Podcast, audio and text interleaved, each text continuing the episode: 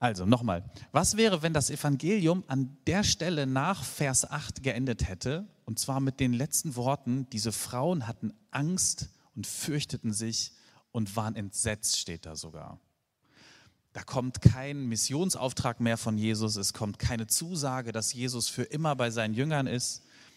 Ähm, es steht noch nicht mal da, oder es würde noch nicht mal da stehen, dass Jesus den äh, Jüngern erschienen ist als Auferstandener. Nichts. Es endet einfach mit der blanken Angst der Frauen.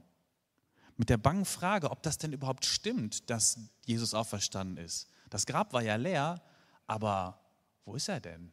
Die Frauen haben ihn nicht gesehen. Sie sehen ihn nicht. Jesus erscheint den Frauen nicht und alles hängt jetzt plötzlich an ihnen. Sie, sie sollen jetzt Petrus und den anderen davon erzählen, dass das Grab leer ist und das macht ihnen Angst.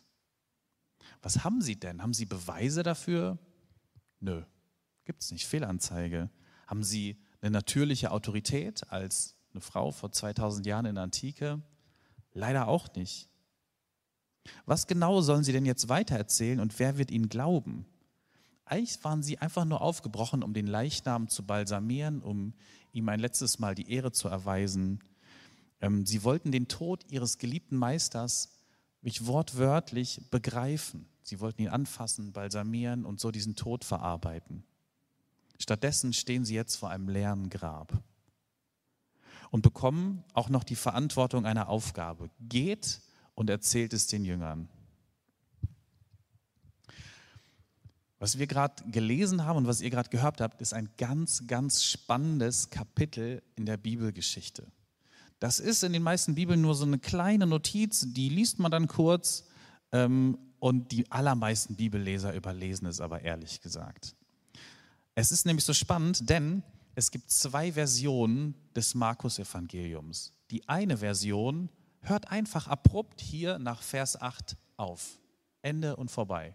Und dann gibt es noch eine zweite Version, die ihr in euren Bibeln abgedruckt habt. Die geht nochmal zwölf Verse weiter. Ähm, also es gibt eine Version, die endet tatsächlich mit dieser Angst der Frauen und dann hört es auf.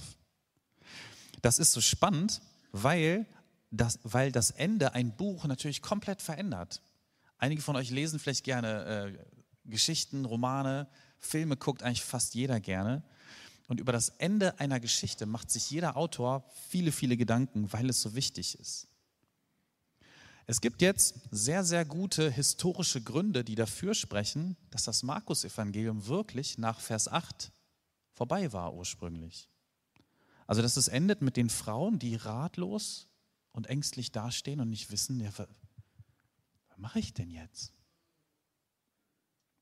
Es gibt zum Beispiel zwei sehr, sehr wichtige Handschriften, wo das so ist. Es gibt Kirchenväter, die sagen, dass das so war und noch ein paar Gründe. Aber es scheint so, dass die Leute das damals nicht besonders lange ausgehalten haben, dass das Markus-Evangelium da endet. Schon relativ bald ähm, sind dann die anderen Verse noch dazugekommen. Das hat jetzt übrigens nichts damit zu tun, ähm, ob das konservative oder eher liberalere Bibelwissenschaftler so sehen. Da sind sich eigentlich alle einig, weil man einfach diese Handschriften vor sich hat. Da gibt es überhaupt gar keine große Deutung. Das war halt so.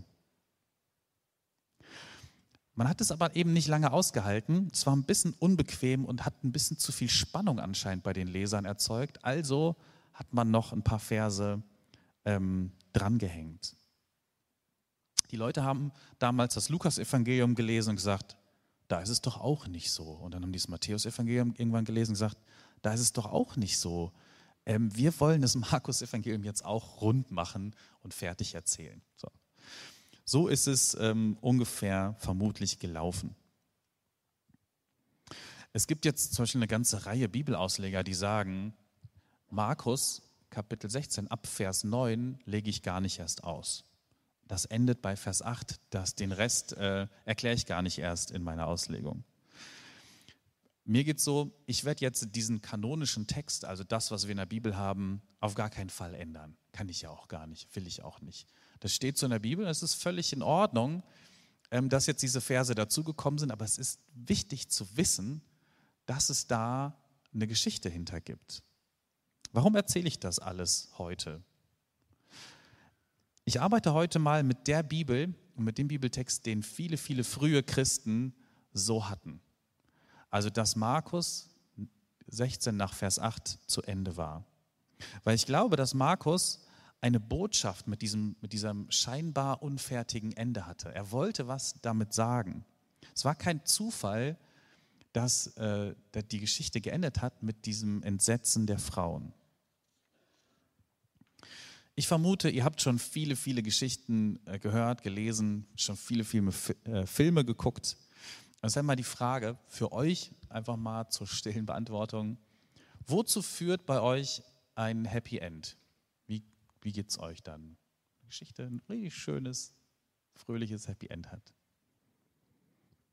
Ich kenne das von mir. Man guckt einen Film, man ist gut unterhalten und danach kann ich mich ganz entspannt zurücklehnen. Ich werde nicht beunruhigt. Ähm, ich kann danach ganz entspannt schlafen. Und ehrlich gesagt kann ich so einen Film auch viel, viel einfacher vergessen. So ein Film oder so ein Buch möchte uns für eine gewisse Zeit unterhalten und dann will so eine Geschichte aber auch nichts mehr von uns. Das war's. So eine Geschichte erwartet nichts von den Hörern und Hörerinnen. Wozu führt denn eine Geschichte, ein Film ohne Happy End? Wie geht's euch dann? Ich hoffe, ihr habt schon ein paar gesehen, weil das ist einfach eine interessante und oft unangenehme Erfahrung. Hollywood mutet uns das nicht so oft zu, ehrlich gesagt. Aber es ist trotzdem eine gute Erfahrung, weil es uns mit unseren Gefühlen zurücklässt. Wir sitzen da und wissen erstmal gar nichts mit uns anzufangen. Wir müssen danach sehen, wie wir da, damit umgehen. Vielleicht sitzen wir auch noch lange auf dem Sofa weiter und, und unterhalten uns mit den anderen Personen darüber, was jetzt da gerade passiert ist, wie, äh, wie es uns damit geht. Solche Geschichten, die so enden, die machen was mit uns und die erwarten was von uns.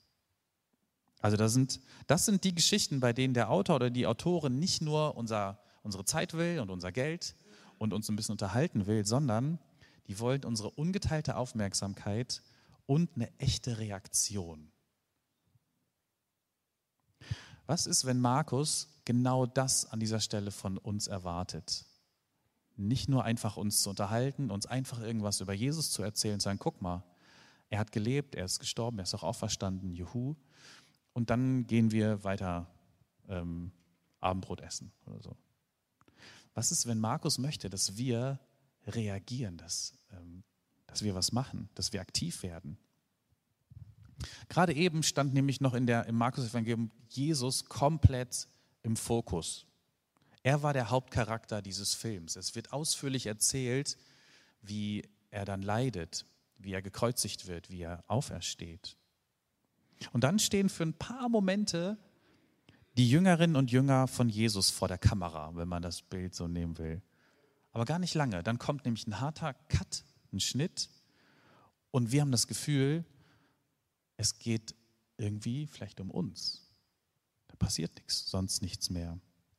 Es kann auch sein, dass wir unzufrieden zurückbleiben. Das hier wäre, wenn das so ist, wäre das einzige Evangelium, das uns an keiner Stelle davon berichtet, dass der Auferstandene den Jüngern erscheint. Wenn es da zu Ende ist, dann gibt es diese Erscheinung gar nicht. Das wäre verrückt, oder? Wenn das älteste Evangelium, das wir haben, mit keiner Silbe davon redet, dass der Auferstandene seinen Jüngern erscheint. Niemand hat ihn gesehen. Was würde das bedeuten? Ich komme darauf in ein paar Minuten nochmal zurück, möchte jetzt ähm, aber mal in die Geschichte nochmal reinschauen, einen Schritt zurücktreten und möchte ähm, mir mit euch, mich mit mir mit euch, eine Szene aus dieser Geschichte anschauen, die wir gerade gelesen haben. Diese Frauen gehen frühmorgens los und möchten zum Grab von Jesus. Da gibt es eine Szene, eine Stelle, die habe ich eigentlich immer wieder überlesen. Die gehen los und gehen los mit einer Sorge. Die haben nämlich die große Sorge, dass da dieses Grab ist und vor dem Grab ist ein riesiger Stein. Viel zu groß, viel zu schwer für die Frauen, die da hingehen. Die wissen ganz genau, wir können diesen Stein gar nicht wegrollen. Wir haben gar keine Chance. Also sie gehen los und es gibt aber ein unüberwindliches Hindernis. Das Schöne ist, sie machen sich trotzdem auf den Weg. Sie hätten ja auch zu Hause bleiben können. Die wussten ja nicht, wie dieses Problem gelöst werden soll. Wie kriegen wir diesen Stein da weg? Die hätten ja auch sagen können, schade, bringt eh nichts. Ihr habt doch den Stein gesehen. Wir bleiben zu Hause. Ich glaube, dass diese Szene in der Geschichte ähm, für das große Ganze steht, für, das, für die größere Herausforderung dieser Frauen, aber auch für die größeren Herausforderungen unseres Lebens. Es gibt ganz, ganz viele Unmöglichkeiten oder scheinbare Unmöglichkeiten in unserem Leben. Dinge, die wir nicht ändern können. Dinge, die uns dazu bringen könnten, einfach zu Hause zu bleiben und nicht loszugehen. Es gibt viele, viele Gründe, der Angst nachzugeben, sich zu Hause einzuschließen, zu sagen, ich probiere es erst gar nicht. Ihr habt doch den Stein gesehen, oder? Was soll ich denn da machen? Gründe können sein, ihr kennt sie vermutlich alle selber. Es gibt so diese ganzen üblichen Corona, die schlimmen Probleme in der Welt, vielleicht auch das Gefühl, dass ich nichts ändern kann. Ich werde so überrollt von den massiven Problemen, die es weltweit gibt, dass ich denke, vergiss es, ich bleibe zu Hause. Das Schöne an der Szene ist, die Frauen geben eben trotzdem los. Und während sie unterwegs sind, hat sich das ganze Problem bereits von selbst erledigt. Der Stein ist weg. Die Frauen wissen gar nicht wie. Die Kamera war nie auf diese Szene gerichtet. Wir wissen nicht, wie der Stein verschwunden ist, aber er ist weg.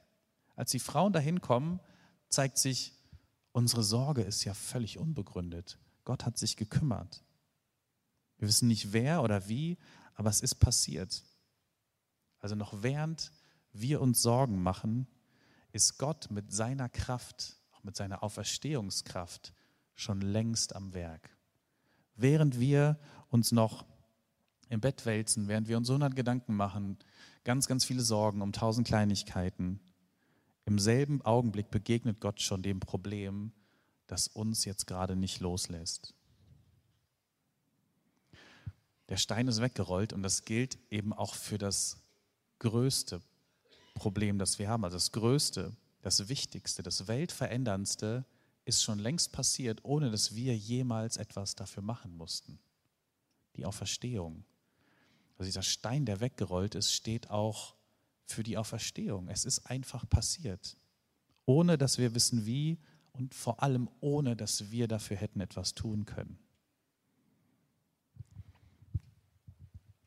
Was ist jetzt gerade, heute Morgen, in dieser Woche, dein größtes Problem, deine größte Sorge?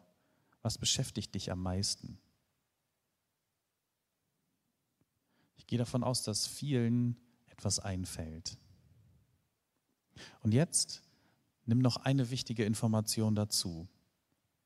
Jesus Christus ist von den Toten auferstanden.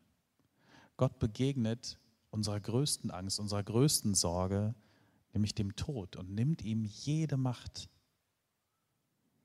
Jetzt könnte man denken, naja, ist jetzt auch ein bisschen eine Relativierung von meinen Sorgen. Ich mache mir echte Sorgen um bestimmte Dinge und die verschwinden auch nicht so einfach.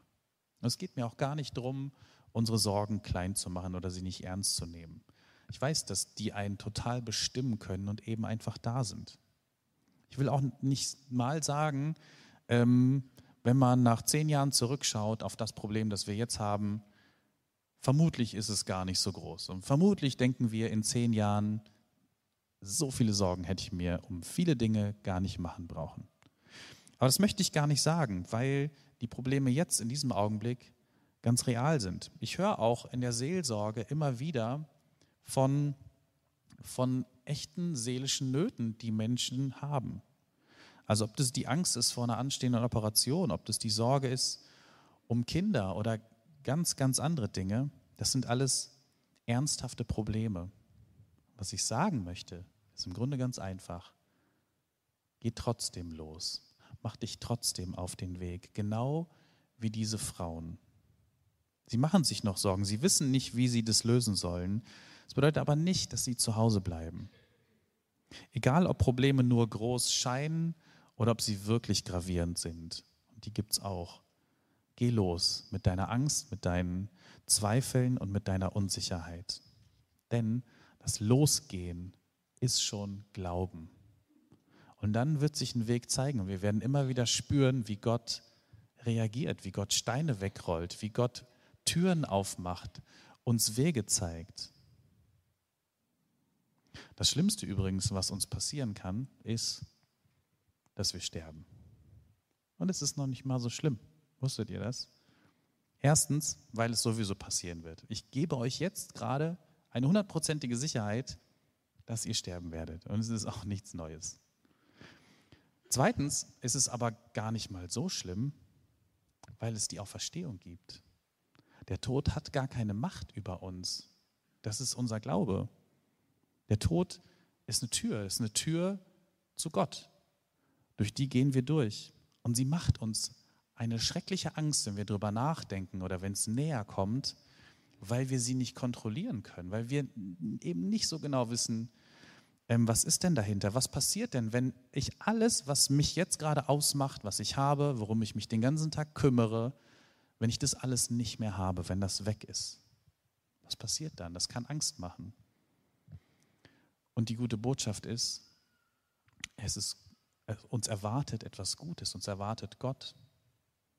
Ich weiß nicht, ob ihr euch schon mal mit Nahtoderfahrungen ähm, beschäftigt habt, also mit Menschen, die die Erfahrung machen, ähm, quasi klinisch tot zu sein und dann doch reanimiert werden, was die erzählen. Und da gibt es ganz, ganz viele Berichte, ähm, die sagen, der Tod ist gar nicht so schlimm, der ist gar nicht schlimm. Was ich gesehen und erlebt habe, ist schön. Und viele dieser Menschen erzählen auch, dass sie nach der Nahtoderwartung viel, viel angstfreier leben und sagen, dieses Leben muss einem gar keine so große Angst machen, ähm, weil das, was mich erwartet, gut ist, schön ist. Wir als Christen erwarten die Auferstehung. Was für eine großartige Perspektive, auf das Leben zuzugehen. Und deshalb komme ich jetzt nochmal zurück zu diesem abrupten Ende von Markus und zurück zu der Aufgabe der Jüngerinnen. Am Ende wird den Jüngerinnen gesagt, geht los nach Galiläa, macht euch auf den Weg. Galiläa ist ein realer Ort, der steht aber auch für etwas. Der steht für, das, für den Ort des praktischen Lebens. Da wird gelebt und gehandelt, da passiert Alltag. Jerusalem, wo sie jetzt gerade waren, Jerusalem war der dramatische Schlussakt im Leben von Jesus. Hier hat sich der Tod ereignet, die Auferstehung hat sich hier abgespielt. Und dieser Schauplatz in der Geschichte war dafür da, der großen Öffentlichkeit zu präsentieren, wer Jesus Christus ist. Der Sohn Gottes, der am Kreuz stirbt und nach drei Tagen wieder aufersteht. Aber das praktische, das alltägliche Leben, das passiert in Galiläa.